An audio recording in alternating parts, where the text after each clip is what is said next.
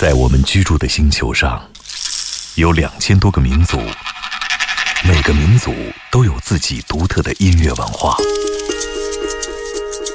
在这些声音背后，蕴含着多少人类对土地和天空的热爱，又有着怎样动人心魄的故事？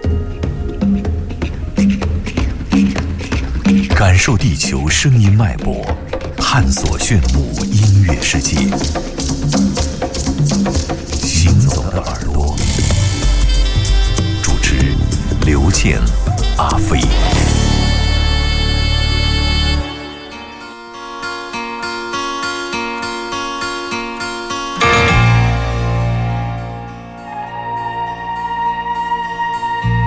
寂しさのつれづれに 手紙をしたた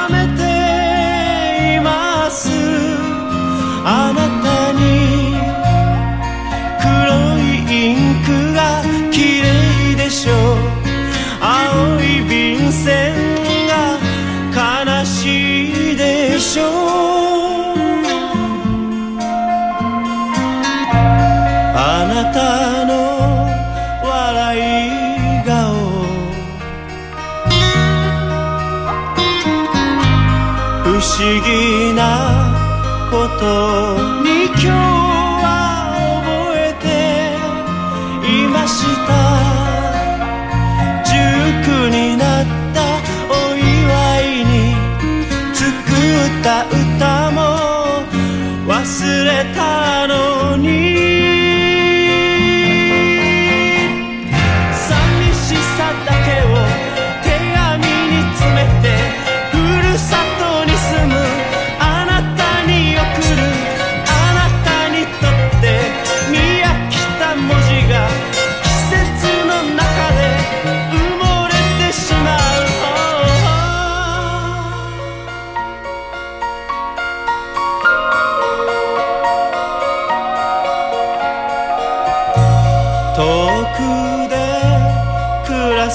すことが。二人によくないのは分かっていました。曇りガラスの外は雨。私の気持ち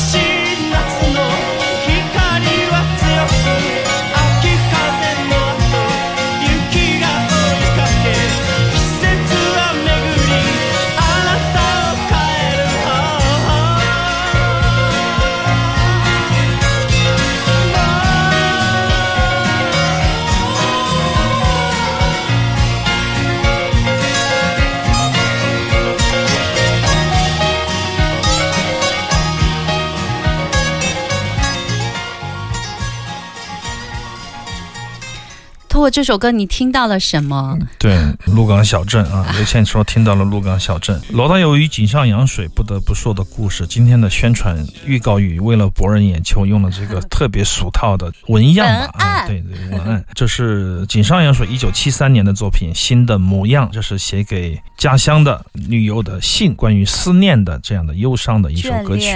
你念一下歌词吧。好，将装载我寂寞心情的信啊，飞到家乡的心上人手中。或许你已厌倦了文字，我们的爱终究败给了时间。对，时间是一切的试金石。杀手，时间让我们在不同的时候接触到不一样的音乐。比如说，井上洋水写这首歌的时候，一九七三年；罗大佑写《鹿港小镇》的时候，一九七九年。我们听到的时候，可能已经是一九八九年的时光了。可能我听到井上洋水的时候，已经到了两千零九年。时间永远是一个特别调皮的东西，家伙啊，很多很多的资讯也好，很多的关于时间的艺术也好，艺术品也好，你都会在自己的节奏里找寻它，碰到它们。所以说，你是不可能按照一条完整的这样的先后顺序的线路去了解时间和去解放音乐的，或者是碰到你喜欢的音乐的。所以说，当你发现，哎，这首歌曲好像跟这个鹿港小镇有一点像啊，你会觉得，对我觉得，即便是。你去采访罗大佑，他也会说井上洋水是他当年最喜欢的日系的音乐人。那么当然还有吉田拓郎啊，那些早期七十年代的那帮民谣摇滚分子，在当年的那样的思潮下，影响到台湾年轻一代的人想要写自己的歌、唱自己的歌，其中当然也包括罗大佑了。虽然说他可能若有若无的，他不会去承认这件事情，但是肯定是受到影响，是毫无疑问的啊。我们从这首歌的前奏、副歌，我们可以听到有一些桥段被。巧妙地借鉴了。我觉得仍然是有罗大佑的非常深厚的、富有天才的早会一般的创作力在里面，才能完成这个《鹿港小镇》。包括这首歌的立意可能也受到了影响，但是罗大佑通过这样的一个借鉴，可以把《鹿港小镇》写成这样三段式的一个精彩作品，我觉得也是非常不容易的。可见，就是其实他喜欢的这些音乐人，他们的作品都已经被他揉碎了。对，就像你听外面的世界，你会觉得，哎，Jim Cruz 他抄的是这个。实际上抄不抄的都单说吧，对，但那种借鉴、那种喜爱的程度，喜欢到你必须要用掉这个旋律，至少要用掉它一部分，然后把它转化为一些新的东西。这也是年轻的创作者不可不遇到的一些。不能说是问题吧，一种状态吧。当过了这个状态以后，一切都会变成坦途。我觉得就是一种创作的自由就形成了。那么这首曲子本来是一个磁带，但是我翻遍了家里的磁带都翻不着啊。几年前本来准备做一个分享会的主题，叫做“转基因”，音乐中的转基因这样的一个主题的啊。转基因的意思是什么呢？就是说它被转换了，不能说是哎呀你抄我，我抄你。但黄舒骏那个肯定是抄了，不是简单的这种抄。对，但大佑叔叔这个一定是。那种借鉴，把基因的一种再创造、再利用的一种转换，这样的形态的音乐其实也有不少。但是因为磁带，我想做一个磁带的主题，一找着找着就忘记了、搁置了，以至于今天想找找不到了。这样铁梅帮我下了一个新的模样，跟大家来分享，对照一下，也可以回溯一下当年的这样的日本流行音乐文化对我们东方的其他地区的音乐文化的一种。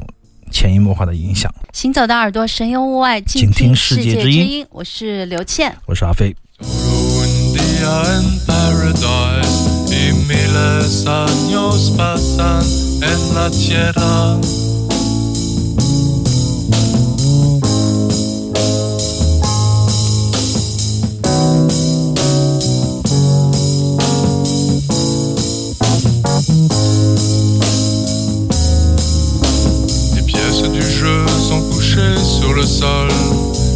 us coming on to emptiness.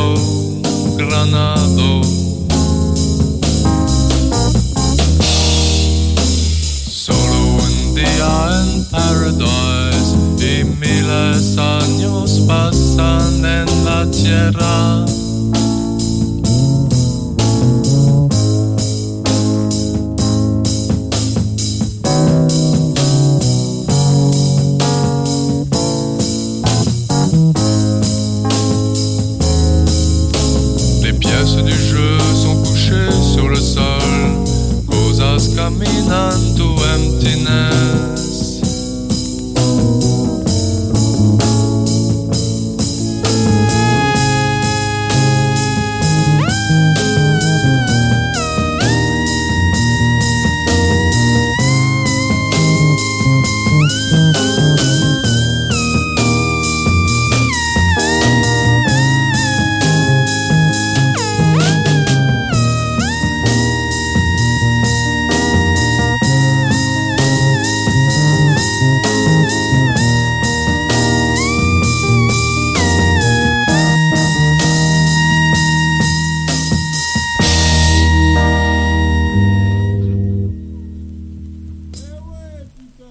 短小精悍的一首作品。你 听到的这个 梦幻的一般的男声，后面全是我跟刘倩手忙脚乱的操作啊。因为我们在准备后面的曲直播的状态有在时候就很有意思，有时候。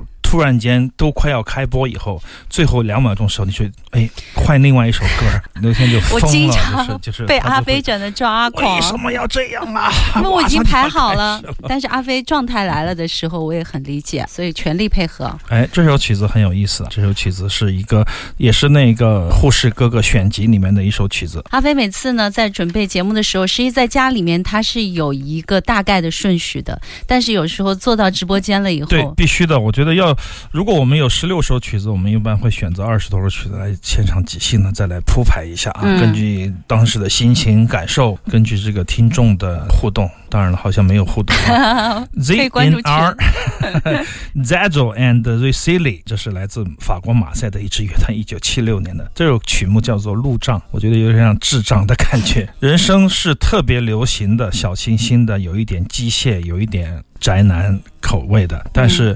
副歌的部分、器乐的演奏部分，让你眼前一亮，达到了这样的一种美学的反差。我也是很喜欢这首曲子。怎么说呢有点？数学难的那种感觉。对，你会觉得他其实是一个循规蹈矩的人，然后嗯，突然间他就变成了另外一个维度里的 一一个疯子，就是这样的感觉。尽管所有的节奏都很稳定，所有的情绪都很隐忍，但是他们选择的这个工具让你大跌眼镜，他选择的那种手法好像也很平淡，但是你就觉得不和谐，你就觉得不是你要的那种流行的感觉。他突然怎么就不好听了呢？就这样的一种意识，这样的一种文学化的那种艺术的反差，在整个的六七十年代的欧洲，可能有这样的一种碰撞吧。就是当美国的摇滚乐 Beatles 或者英国的摇滚乐传到了其他国家，它诞生出来的各种各样的不一样的奇葩的一种感受啊，感受力，然后使一些年轻人想要做一些特别的音乐，他们就会拿起手边自己趁手的乐器。